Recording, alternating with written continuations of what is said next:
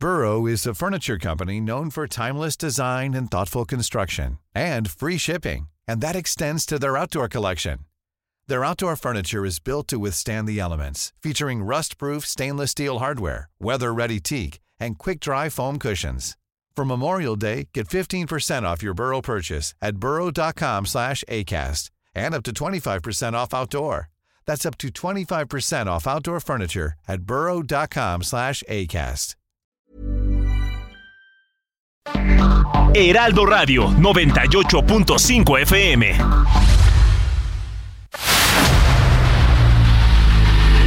El dedo en la llaga. Había una vez un mundo en el que nadie creía. Un país de historias inexplicables. Una nación con personajes asombrosos.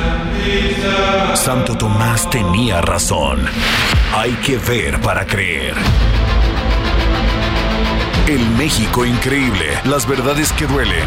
La voz de los que callan. El dedo en la llaga. Infórmate, diviértete, enójate y vuelve a empezar.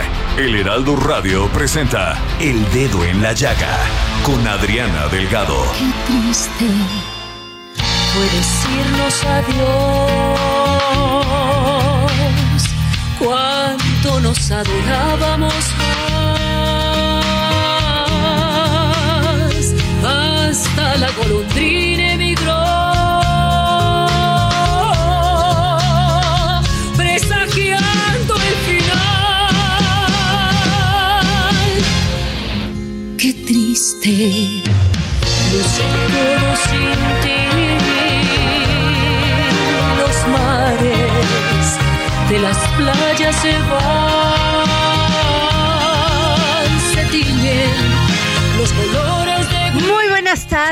¿cómo están? Les saludo con mucho gusto. Yo soy Adriana Delgado, aquí en su programa favorito, El Dedo en la Llaga. Y nos escucha usted a través de El Heraldo Radio, El Heraldo Media Group por la 98.5 y muchas estaciones a través pues de todo nuestro territorio nacional. La verdad, gran trabajo del jefe Adrián Laris por permitirnos comunicarles, informarles y estar con ustedes todos los días. Y quiero decirles que eh, están escuchando en este 15 de agosto del 2022 esta canción, El Triste, en la voz maravillosa de Yuri de esta cantante veracruzano, veracruzana impresionante con una voz única. Y esta canción de que usted la debe de recordar en la voz de José José y gran composición de Roberto Cantoral. Realmente una canción hermosa. Y esta semana le vamos a dedicar a nuestra querida Yuri todas las entradas musicales del dedo en la llaga. Y nos vamos a la información, porque pues ardió México, ardió. Diversos bloqueos, vehículos incendiados en diversas regiones de los municipios, no solamente de Guanajuato, de Baja California, de Jalisco, Chihuahua. Terrible, terrible el pánico que sufrieron los habitantes de estos estados, de estos municipios, durante, pues desde el viernes, jueves, viernes, sábado, domingo. La verdad, sí es preocupante. Y le pedí a Alejandro Ope, experto en temas de seguridad, que nos diera su opinión. Alejandro, eh, teníamos mucho tiempo que no veíamos esto. No sé si ya lo habíamos visto. Bueno, ¿qué tal, Adriana? Buenas tardes, buenas tardes. Mira, ya habíamos visto narcobloqueos, ya habíamos visto ataques a la población, ataques indiscriminados a población civil, y había, habíamos visto eh, quemas deliberadas de negocios de unidades de, eh, de transporte público, ¿no? Eh, esto, todo esto ya lo hemos visto y lo hemos visto varias veces en varias partes del territorio. lo que no habíamos visto es la sucesión de todos estos hechos en una sola semana, ¿no? Eso es lo que ya, llama la atención y eso es lo que, digamos, genera la tentación de interpretar esto como eh, algo eh, eh, inédito o como o como o como parte de una cadena de, de eventos de, de eventos interconectados. digamos, si bien hay elementos comunes, ¿no? En todo esto. Yo creo que sí es, es importante que cada uno, analicemos cada uno de estos cada uno de estos eventos de alto impacto eh, en sus propios términos y eh, atendiendo a las problemáticas locales y las dinámicas locales, ¿no? O sea, no es lo mismo, de arranque yo diría que lo de Ciudad Juárez es mucho más grave que cualquiera de los otros casos, ¿no? Ajá. Pero Alex, sí los habíamos visto, pero eh, eran aislados.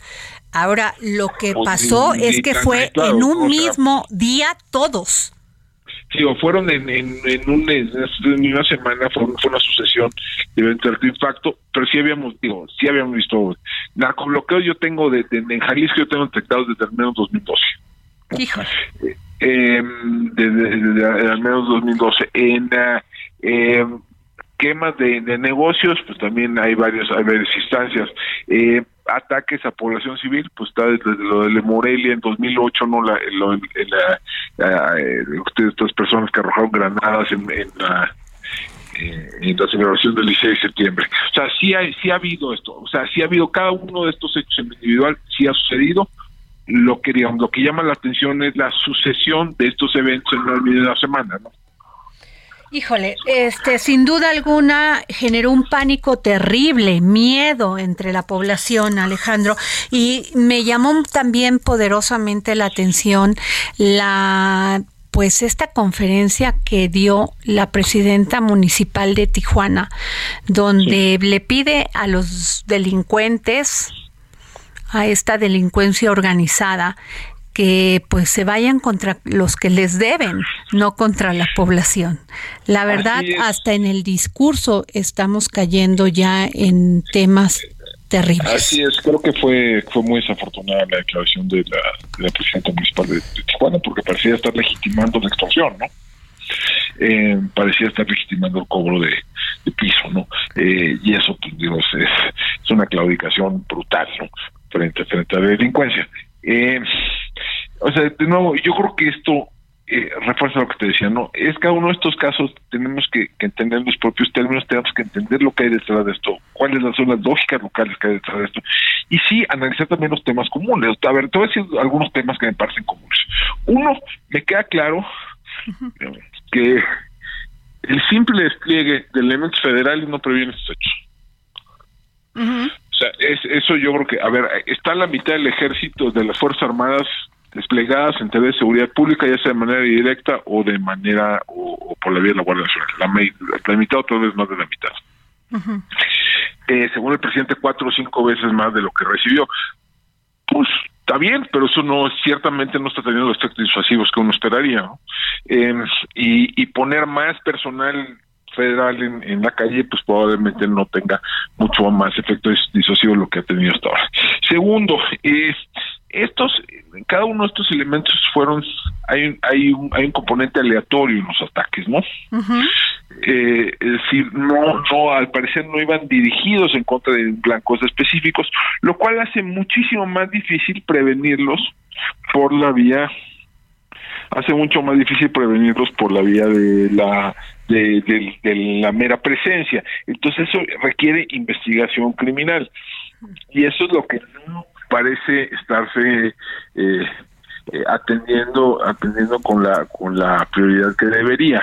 Eh, y requiere también conocimiento local. Había un, una de las personas que fue detenidas en, en Baja California una, una mujer, me llamó la atención un caso, ese caso específico, porque según la información que sale del gobierno de California, esta mujer ya había sido detenida en tres, al menos tres ocasiones por, por tres delitos distintos en el pasado y además por cinco faltas a faltas administrativas, o sea, faltas al bando de buen gobierno.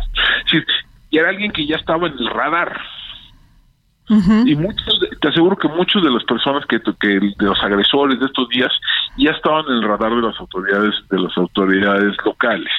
eh, entonces aquí el, punto es por qué, o sea, eh, cómo es que eh, seguían uno circulando y dos eh, cómo es que no se les puede detener posteriormente, ¿no? Yo creo que sí hay hay aquí dos elementos donde deberíamos de estarle apostando para prevenir este tipo de hechos en un futuro es más que al, a las soluciones nacionales uniformes es a la generación de capacidades de investigación criminal locales y a, la explotación de conocimiento que ya está aquí. eh, está allí en las bases de datos, que está allí en los, en los juzgados cívicos, está allí en, las, en las fiscalías locales, ahí está.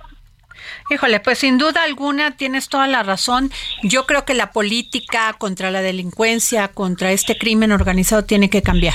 La política de seguridad definitivamente.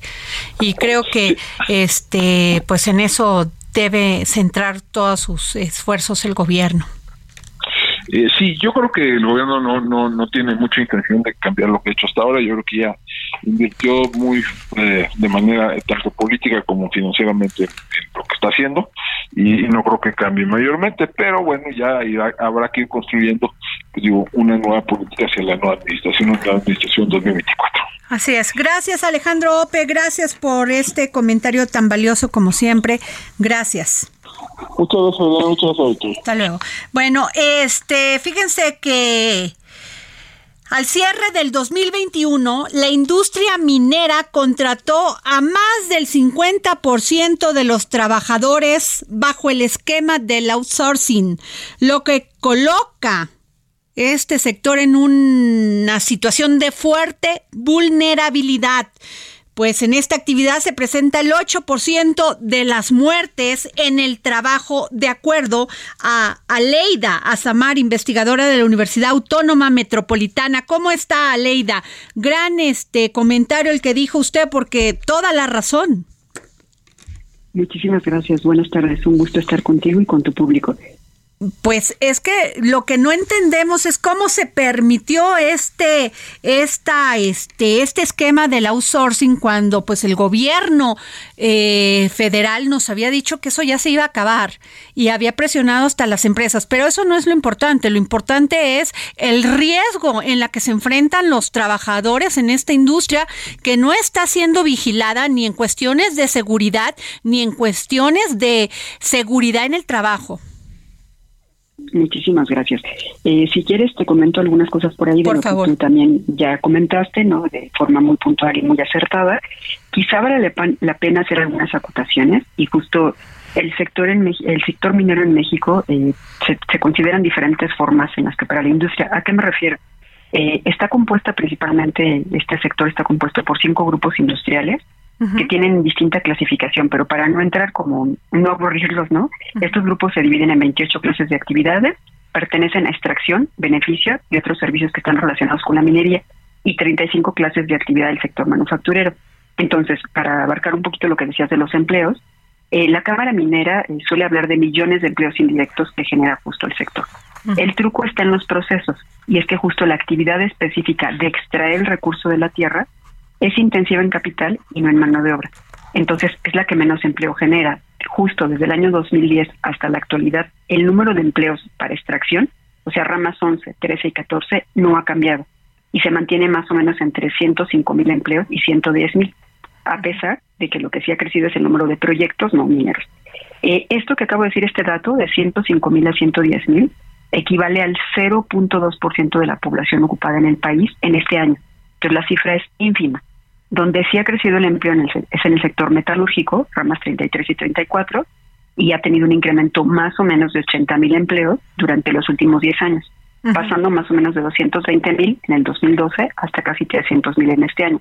Entonces, eh, de forma específica, quien ha mejorado más es la rama 33. Ahora, justo tú comentabas algunas cosas importantes. ¿Qué pasa con esta situación eh, de los riesgos? no A pesar de que se diga que hay eh, varios trabajos y que ya estamos viendo que en cantidad tampoco son muchos, ni siquiera llega al 1% de, de la población ocupada, el riesgo es muy grande y este riesgo es muy grande justo por varias cosas, por varias razones. Tiene que ver con cuestiones legales, pero también eh, tiene que ver en cómo se aplica, ¿no? Justo creo que lo que estamos viendo al día de hoy eh, de la mina el Pinabete, ¿no? En Sabinas, en Coahuila, es un problema también distinto, vale la pena comentarlo, porque estamos hablando de una de una actividad que es la actividad minera, pero es tiro vertical, denominada o conocida popularmente como pocitos mineros. Entonces, estos son huecos en la tierra que pueden tener profundidades enormes, de hasta más de 100 metros. Esto equivale a unos 30 pisos de altura, exacto. Acá eh, lo importante es saber que este tipo de actividad está prohibida en otros países, principalmente en Europa y en algunos eh, en unas regiones de Norteamérica, pero en nuestro país no está prohibido. Entonces ya imaginándote un poquito, ¿no? La forma en que trabajan, y estamos hablando de depósitos y estamos hablando de cuántos metros, cuántos pisos, entonces evidentemente esto lleva un riesgo, como bien lo comentas tú, a distintos riesgos, tanto de, yo no diría accidentes, sino desastres, ¿no? Que se pueden prever pero también lleva los riesgos que corre el trabajador una vez que está ahí, porque está en una mina subterránea, son espacios reducidos, entran de dos en dos, hay agua, puede haber eh, justo eh, fuga de gases, ¿no? Puede haber muchos derrumbes y accidentes como el que estamos viendo que acaba de suceder hace unas semanas. Este, estoy hablando con Aleida Azamar, profesora e investigadora de temas económicos de la Universidad Autónoma Metropolitana. Eh, profesora, Aleida Azamar, estoy leyendo en la jornada que la, la eh, Auditoría Superior de la Federación detectó también errores en la integración y control de informes técnicos. Firmas del sector subcontrataron al 50% de los empleados en el último año. En Coahuila, más de 3 mil decesos por derrumbes en yacimientos. Y, y pues ahorita tenemos toda este, esta situación, esta tragedia, donde los eh, familiares de las personas que están este, atrapadas en esta mina, pues están pidiendo pidiendo que se, se, se los se rescaten. Eh, ¿Qué no vio la Secretaría de Economía todo esto? Ok, importante. Eh, acá eh, la Secretaría de Economía se dedica más a otras cuestiones, por ejemplo, impuestos, ¿no? Y algunas otras cosas, eh, pero hay muchas dependencias involucradas para el sector minero. Está el Servicio Geológico Mexicano, que justo es quien lleva como la contabilidad de las concesiones, aunque la otorgue la Secretaría de Economía. Igual tenemos a la Secretaría del Trabajo, ¿no? que esto también es importante. Bueno, no checó el outsourcing que se estaba dando ahí, porque además le quiero preguntar algo. Eh, eh, nuestros compañeros aquí del Heraldo hicieron un gran reportaje sobre este tema y muchos de los ingenieros, este, muchos de los trabajadores, pues hicieron estos pocitos y muchos ingenieros y personas personas capacitadas en cuestiones técnicas no quisieron trabajar ahí porque no les daban precisamente las condiciones propias para realizar su trabajo. Claro, esto es importante también tomarlo en cuenta. Eh, desafortunadamente, por la reducción que ha habido al gasto presupuestal, no hay muchos vigilantes, no personas que se dediquen a vigilar justo cómo operan las minas. Estamos hablando además, es importante decir, el Pinabete eh, no estaba dada de alta en la Cámara Minera, o sea, no se tenía como alguna regulación correcta, ¿no? Y también es importante mencionar otra cosa por lo que me preguntabas. Este tipo de eh, minería, o sea, la que es de tiro vertical, la denominada positos, ¿no? Regularmente va a tener accidentes. Si no pasaba, digo, no es que sea normal, pues eso debería de prohibirse, por eso en otros lugares no existe. Si no pasaba ahora, en uno o dos años podría haber sucedido ese accidente. ¿Por qué? Porque hay una acumulación de gas metano, ¿no? Pues justo en este caso fue lo que sucedió para extraer carbón aproximadamente de 100 metros de profundidad y pues bueno, ocurrió una explosión también que atrapó a los mineros, además justo también hay eh, derrames de agua, lo que sucedió aquí. Entonces, aquí hay varias cosas que no se estaban cumpliendo. Entonces, este depósito estaba operando desde enero y hasta ahora ni siquiera cuenta eh, con paredes construidas. Es importante decir que en muchas de estas minas se construían unas paredes que son un poco más fuertes y aquí estaban hechas prácticamente como decir de madera. Entonces, eh, pues se supone que es un, es un requisito de seguridad para este tipo de obras y no estaba. ¿no? Entonces, comentábamos que está prohibido en varias partes del mundo Acá justo en México hay por lo menos más de 100 decesos conocidos por accidentes en pocitos verticales. No es la primera vez que pasa, como bien también lo comentabas tú. Entonces sí, tendría que ser algo que se revisara, por supuesto, y entraría pues en varias leyes. De hecho, eh, la Ley Federal del Trabajo, ¿no? menciona justo que se debería de garantizar un sistema adecuado de gestión de seguridad, de condiciones higiénicas en las instalaciones, de planos estructurales, información sobre riesgos, de equipo de protección, de ventilación, etcétera, ¿no? pero justo resulta que pues aquí tenemos un problema porque si no estaba registrado este proyecto, pues no se puede llevar a cabo, ¿no?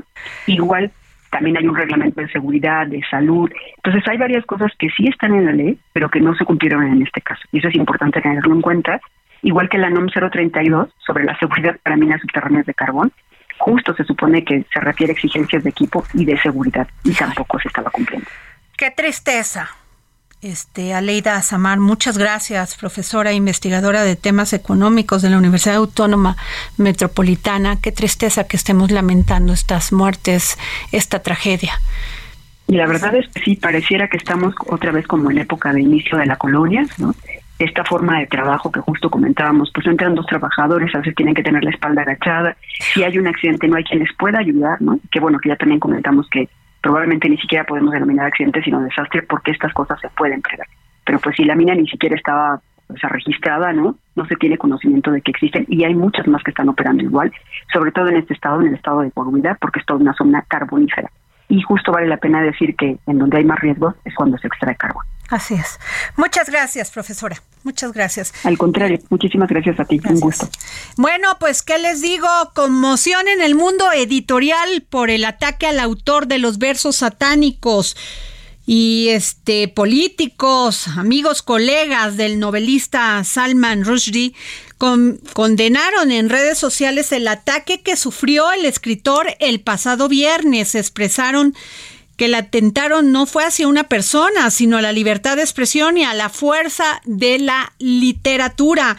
Y pues alguien entró, fue directamente a Salman Rushdie y lo apuñaló ya estaba amenazado de muerte por haber publicado esto, los versos satánicos. Pero, ¿quién más para explicarnos sobre esta situación que Ezra Chabot? Si alguien sabe de, del Medio Oriente, eres un gran columnista, un gran analista. Gracias, Ezra, por tomarnos la llamada. Al contrario, Diana, muchas gracias. Gracias a ustedes por la invitación. El ataque a Salman Rushdie es algo así como la crónica de un ataque anunciado.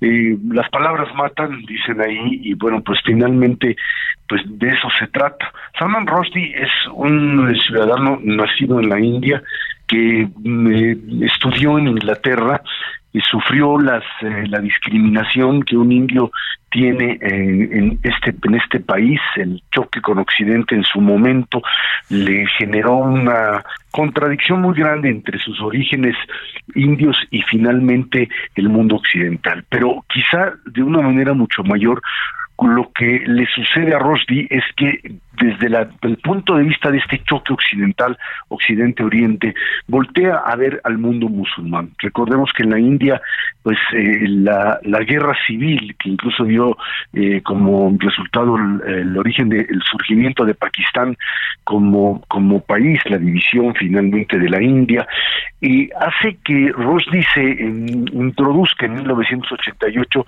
a una interpretación del Islam que es una interpretación muy heterodoxa, pues llamémosla así, o sea, una interpretación en donde eh, sostiene él ahí que muchas de las partes del Corán interpretadas fielmente te llevan directamente a generar la violencia, a asumir si tú lo tomas literalmente, a asumir el derecho a atacar o a matar a otra persona. Es como si alguien leyera la Biblia o leyera específicamente eh, cualquiera de los textos, eh, digamos, sagrados clásicos y, y fuesen tomados literalmente. Es lo que los fundamentalistas hacen de una u otra manera.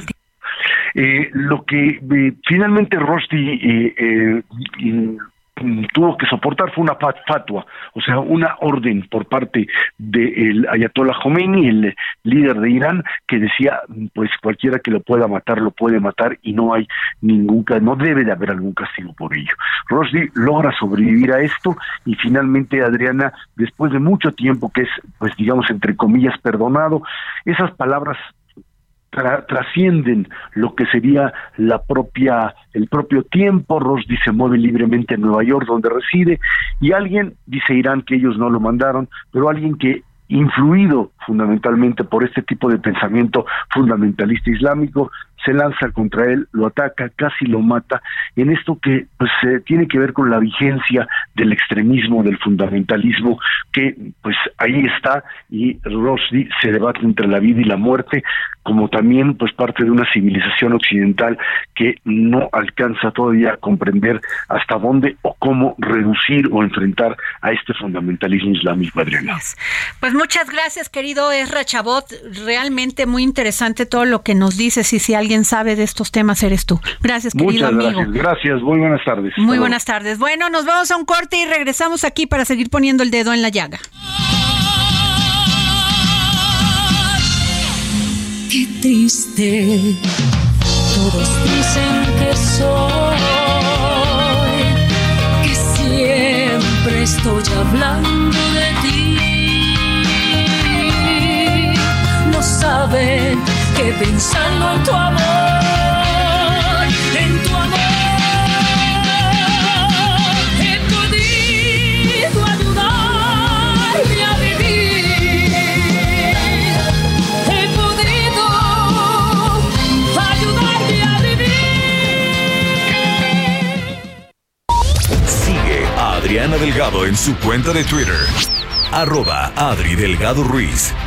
Además, te invitamos a enviar tus opiniones y comentarios en texto o por mensaje de audio a través de WhatsApp al 55 2544 3334. Y si quieres escuchar El Dedo en la Llaga de El Heraldo Radio, en cualquier momento y donde quiera que te encuentres, descarga el podcast disponible en Spotify y iTunes.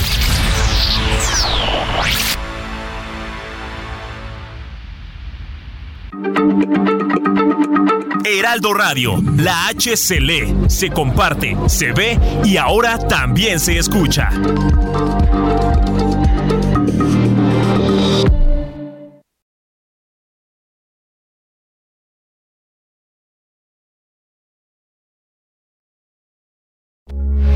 Heraldo Radio, con la H que sí suena y ahora también se escucha. Sigue a Adriana Delgado en su cuenta de Twitter en arroba Adri Delgado Ruiz. Y envíanos tus comentarios vía WhatsApp al 55 25 44 33 34 o 55 25 02 21 04. Adriana Delgado entrevista en exclusiva al artista plástico el maestro Arnaldo Cohen el amor en sus obras. El amor es lo primordial. Yo creo que si uno no ama lo que hace, pues le cuesta mucho trabajo. Alguna vez me preguntaron qué era el arte y yo decía es que definirlo es ponerle un límite, pero al mismo tiempo se me ocurrió una frase que dice, el arte como el amor y la sabiduría es aquello inefable que se sobrepone a los límites de la razón.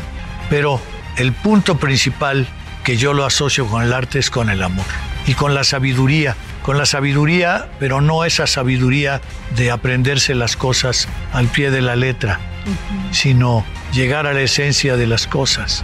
Entonces esa sabiduría es algo que, que a uno le es dictado y es un intermediario de eso que le es dictado.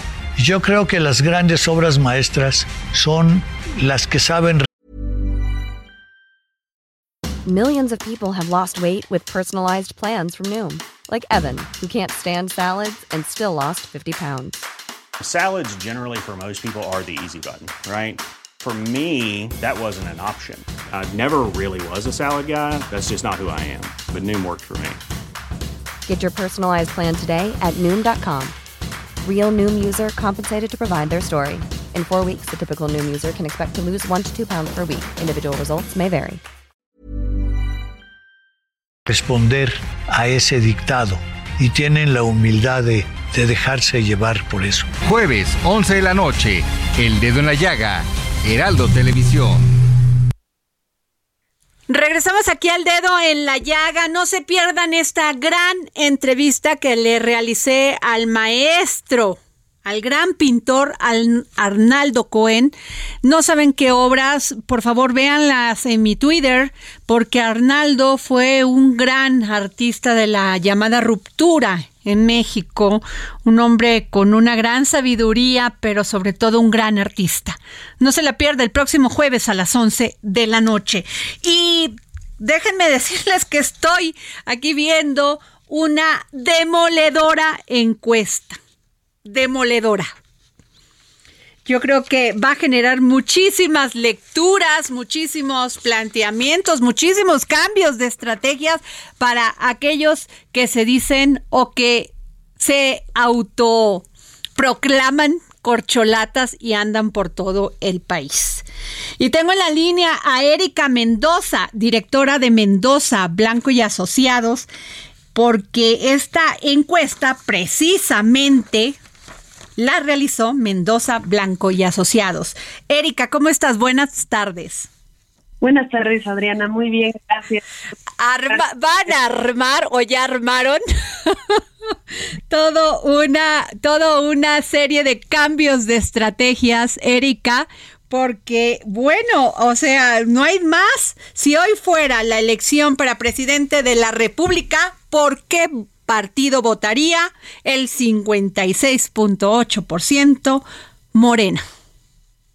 Es correcto, como bien comentas, pues bueno, es una ventaja muy amplia hacia Morena, ya que tiene prácticamente 60% y los otros partidos, PAN y el PRI, tienen aproximadamente 13%. Ni existen. sí, así es, sí, aunque fuera la alianza, de todos la ventaja sería de 2 a 1 prácticamente. Eh, Erika, este, Erika Mendoza, eh, también hay otro dato que, este, pero antes de que sigamos, este, dime dónde pueden localizar quienes nos están escuchando en este momento esta encuesta. Sí, pues la pueden ubicar en nuestra página de internet, es mendozablanco.com.mx o en nuestras redes sociales, en Twitter y en Facebook.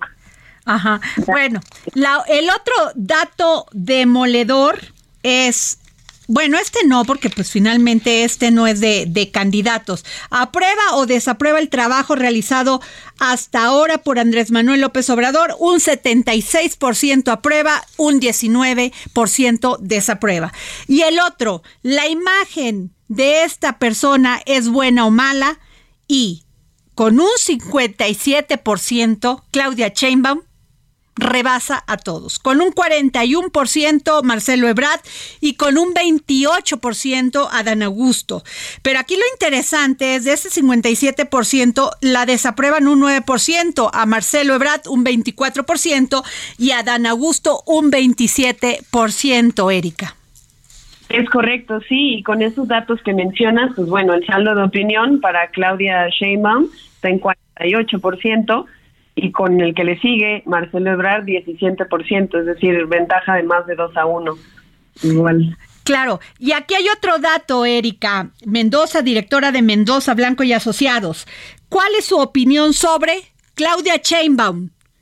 29% buena, y aquí hay un dato muy interesante que quizá va a hacer cambiar la estrategia de Claudia rumbo a eh, ser eh, elegida como candidata a la presidencia de la República por Morena, porque el 54% la, no la conoce.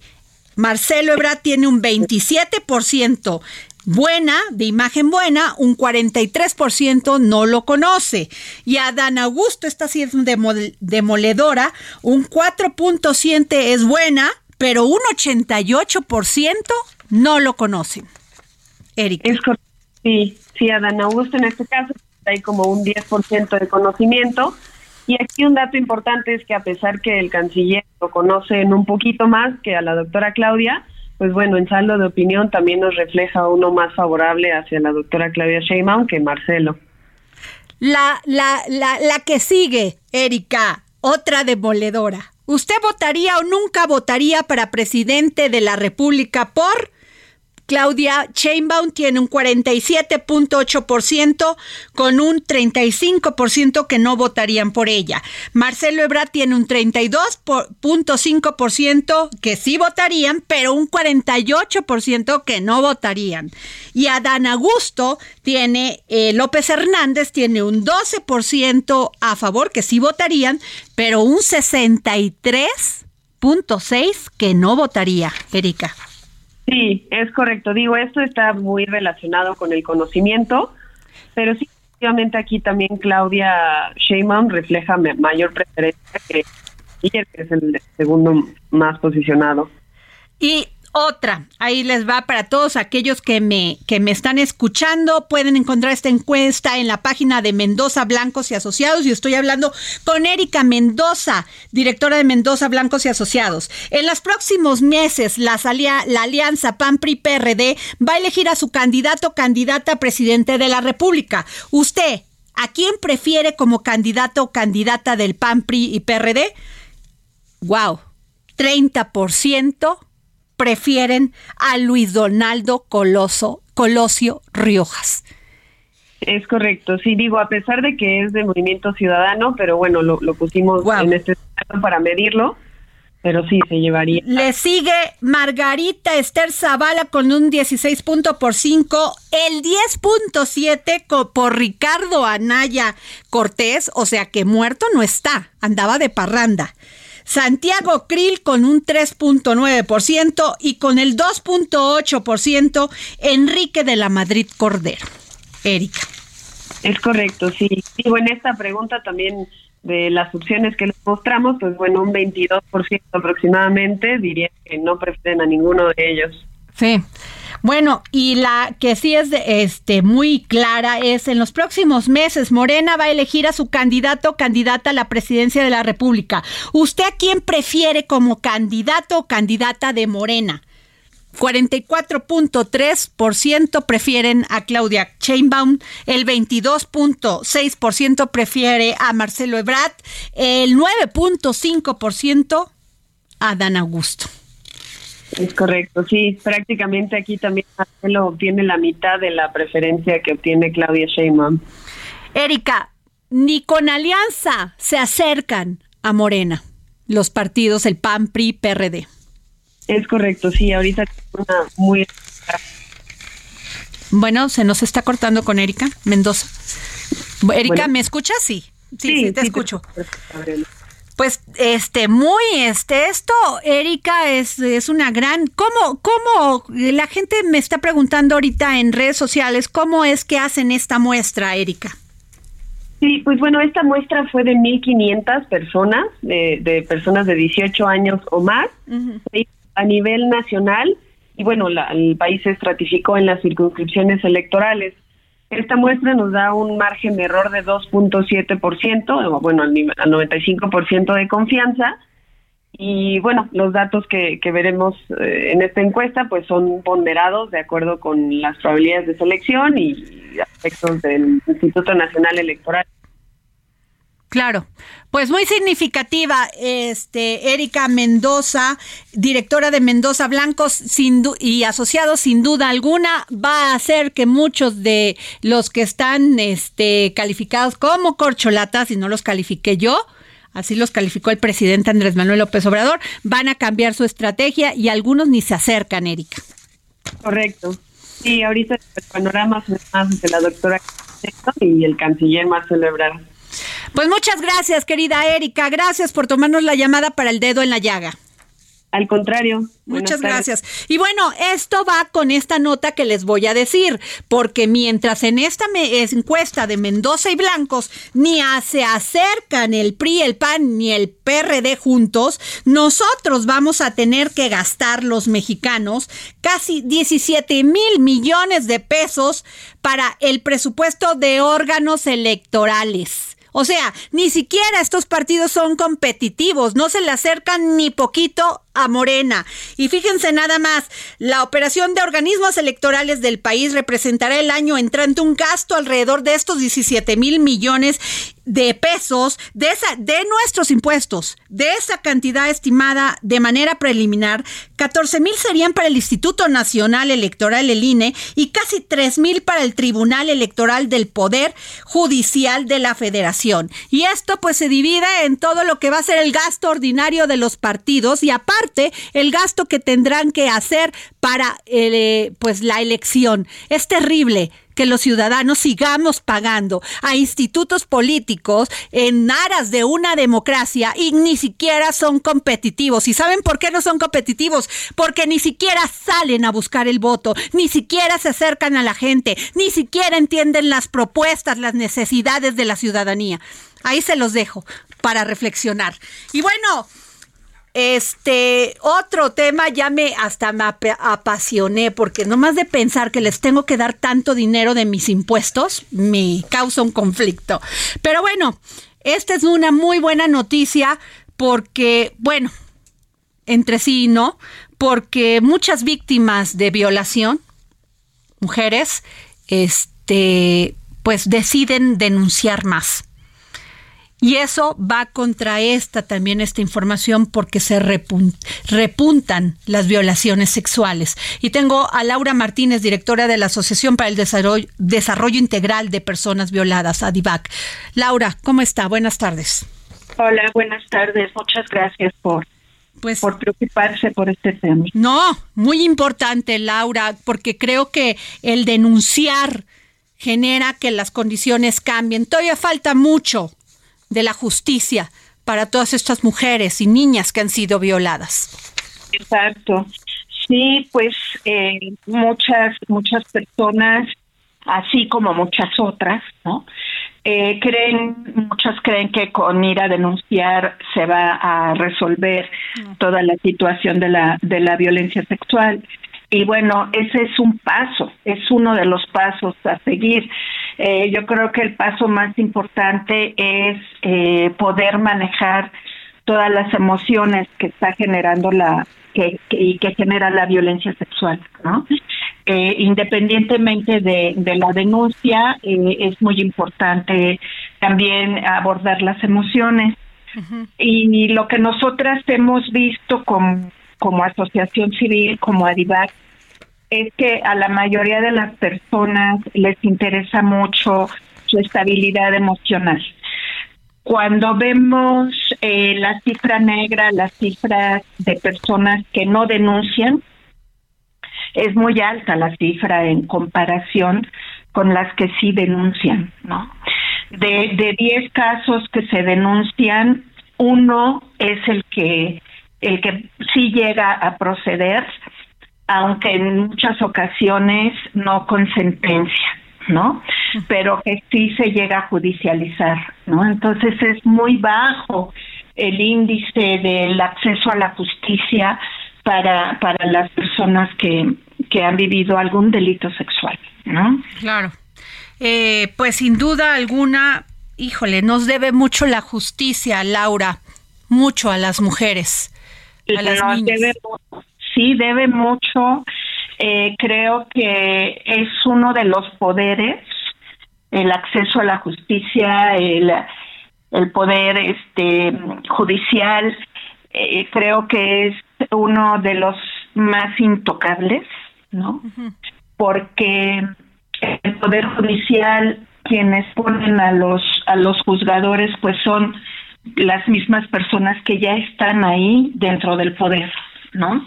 Del acceso a la justicia. El presidente, pues lo podemos, y entre comillas, sí podemos votar por él, ¿no?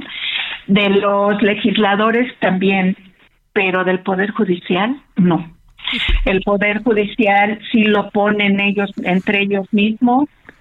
Hay algunos que ya ahí están de por vida hasta que los llegan a jubilar, ¿no?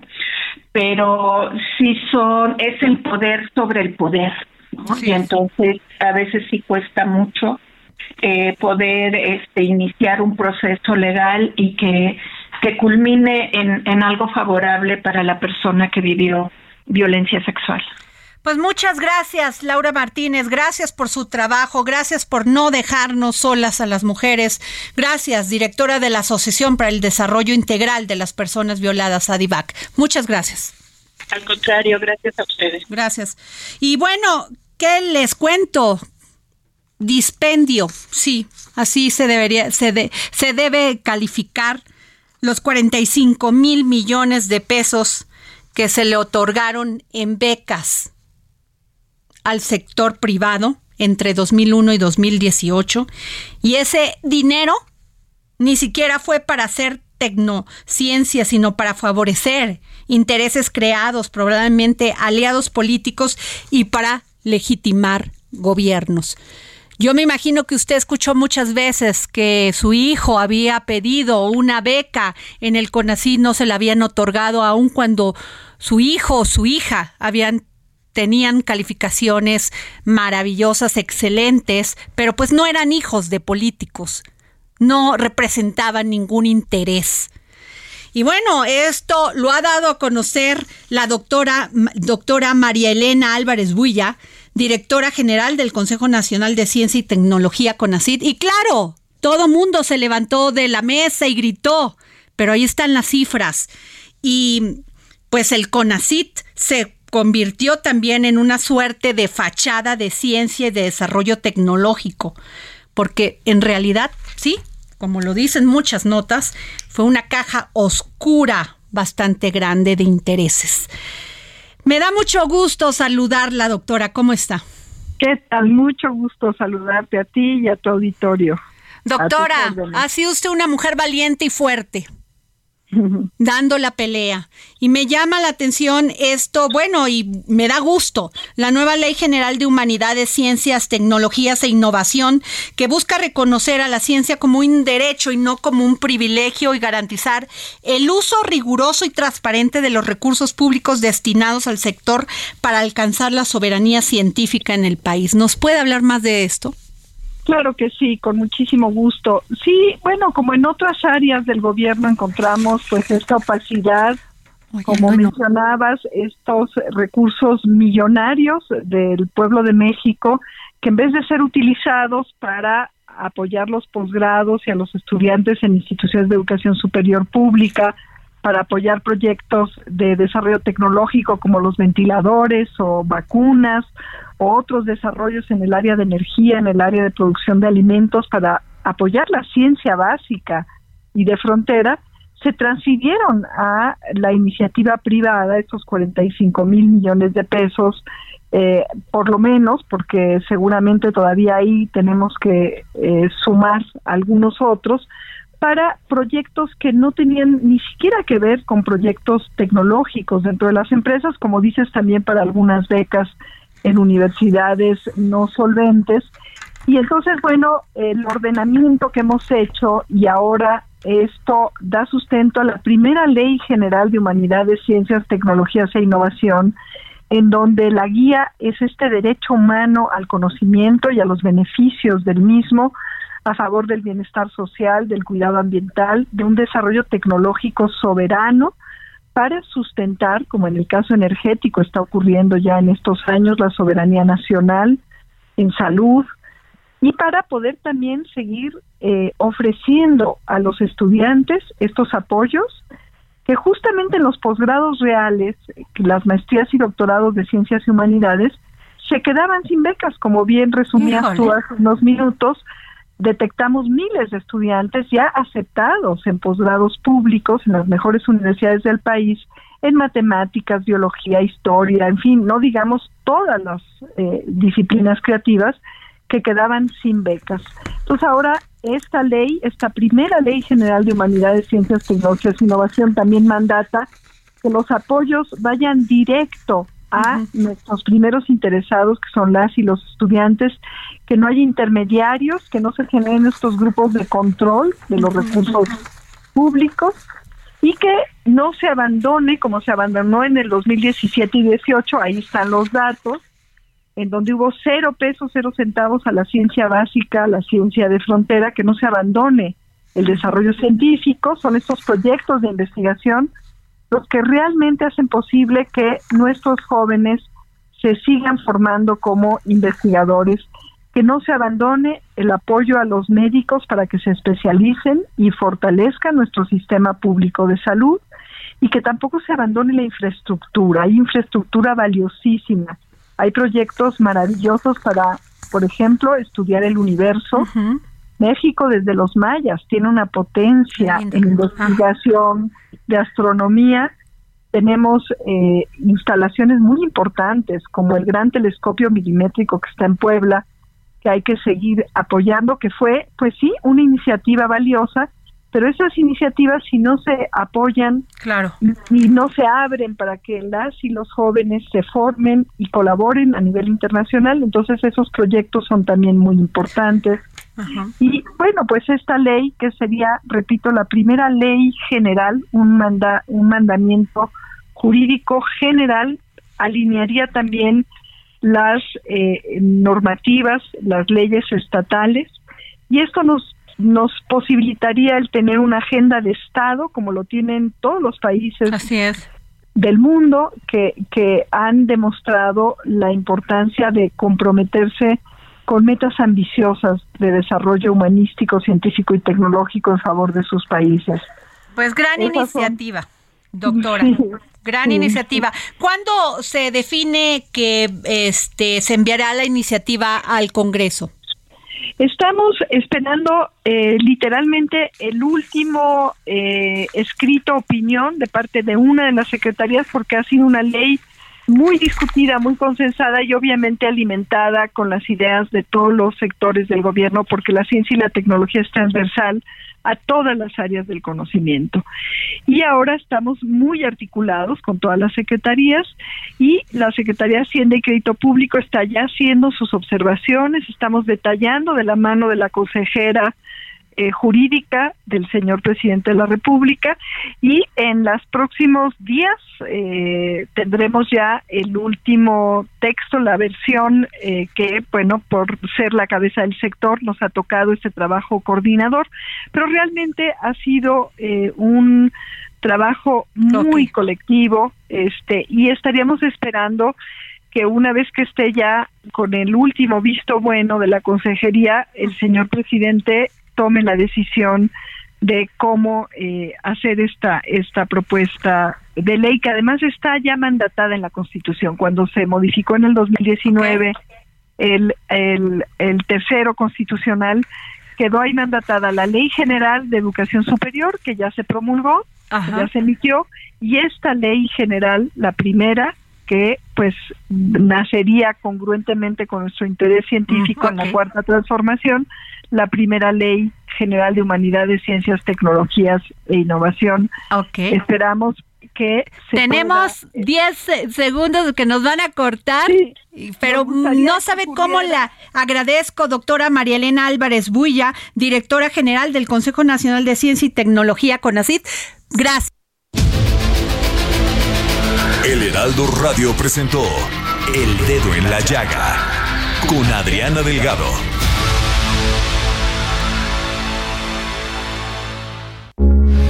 Heraldo Radio 98.5 FM, una estación de Heraldo Media Group.